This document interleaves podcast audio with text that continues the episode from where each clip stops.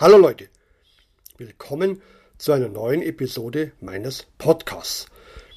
Heute geht es um Augustinus und seinen Zeitbegriff. Das heißt, wie Augustinus über die Zeit nachdenkt. Augustinus ist ja einer der ganz berühmten Kirchenlehrer, zugleich natürlich auch Philosoph.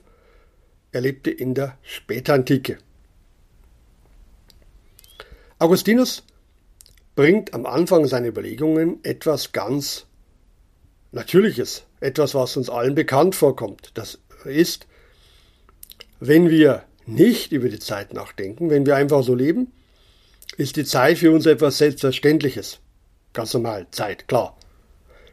Wenn wir darüber nachdenken, wenn wir über die Zeit reflektieren, wenn wir herausfinden wollen, was das genau ist, dann ist es nicht mehr so klar. Dann wird es immer komplizierter. Das ist das Kuriose an der Zeit, etwas Selbstverständliches und zugleich etwas wahnsinnig Kompliziertes.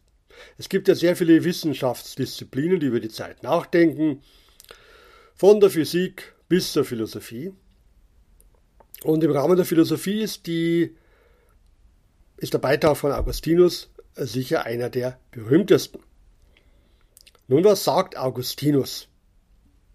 Für ihn und ich bringe hier nur den Kern, das ist ja auch der Sinn der, deiner meiner Podcasts. Für ihn ist die Zeit eigentlich nur die Gegenwart. Die Zeit ist nur in der Gegenwart im Moment des Erlebens da und begreifbar. Und die Vergangenheit ist die Erinnerung aus der Gegenwart heraus. Also wenn ich mich jetzt erinnere, dann ist es die Vergangenheit und die Zukunft ist die Erwartung. Also ich denke immer von der Gegenwart aus. Ich beurteile immer von der Gegenwart aus. Ich beurteile die Zeit, reflektiere die Zeit immer nur in der Gegenwart.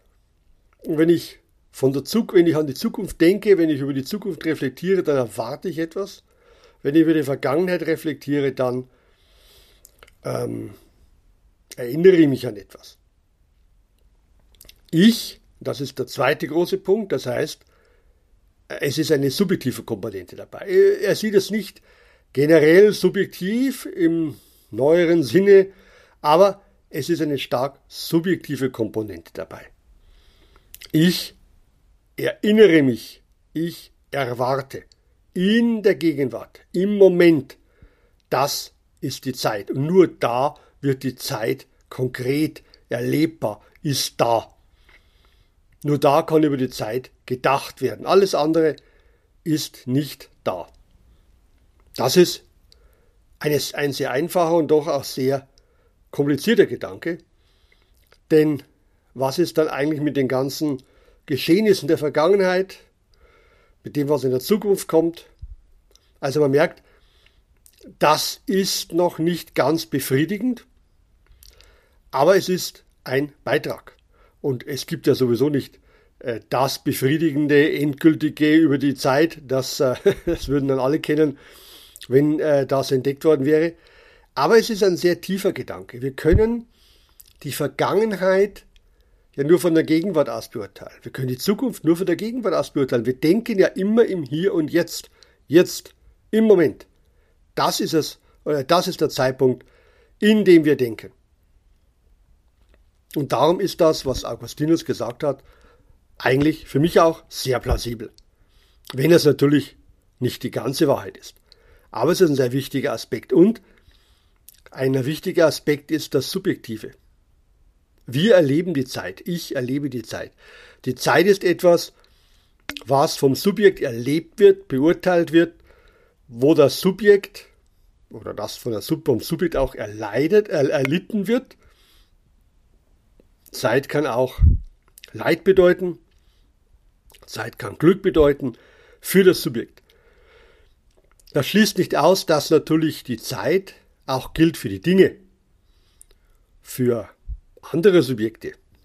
Es soll ja kein Solipsismus sein, das heißt, nur das Ich existiert. Alles andere ist nur Vorstellung.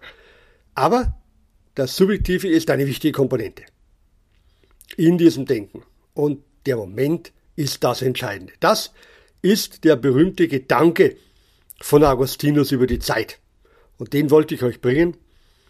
Und ähm, hoffentlich regt er zum Nachdenken an, wie schon in den letzten 1500 Jahren. Ich freue mich, äh, dass ihr zugehört habt. Diesmal etwas kürzer.